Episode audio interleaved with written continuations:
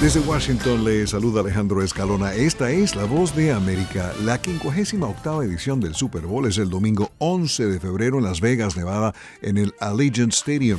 El Super Tazón hace su debut en la llamada Ciudad del Pecado, Sin City, cuando Patrick Mahomes y los Kansas City Chiefs se enfrenten a Brock Purdy y los San Francisco 49ers. El choque del domingo será histórico para ambos equipos, ya que Purdy se convierte en el tercer quarterback más joven en iniciar un supertazón, mientras que los Chiefs buscan convertirse en el primer equipo en ganar títulos consecutivos del Super Bowl desde los Patriots en 2003-2004.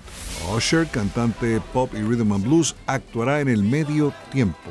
Su nuevo álbum, Coming Home, sale mañana viernes 9 de febrero, tres días antes del Super Bowl. Su trabajo discográfico anterior, titulado Hard to Love, salió en 2016.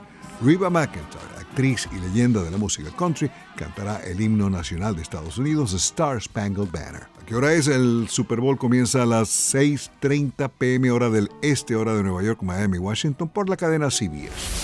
El príncipe Harry está de regreso en California luego de haber pasado un día con su padre, el rey Carlos III, a quien le fue diagnosticado cáncer. Harry no vio a su hermano William durante la breve visita que duró apenas 24 horas. Harry pasó menos de una hora con su padre en Clarence House, la casa del rey en Londres. Entre tanto, William regresó a sus funciones públicas por primera vez desde que su esposa Kate ingresó en un hospital de Londres en enero para una cirugía abdominal.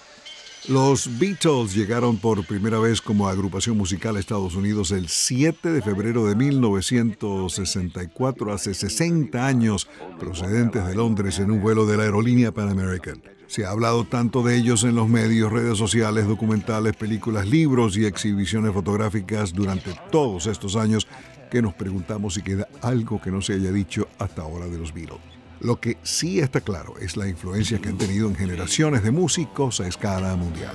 También quedan los recuerdos, las anécdotas y las relaciones personales que se formaron gracias a su música.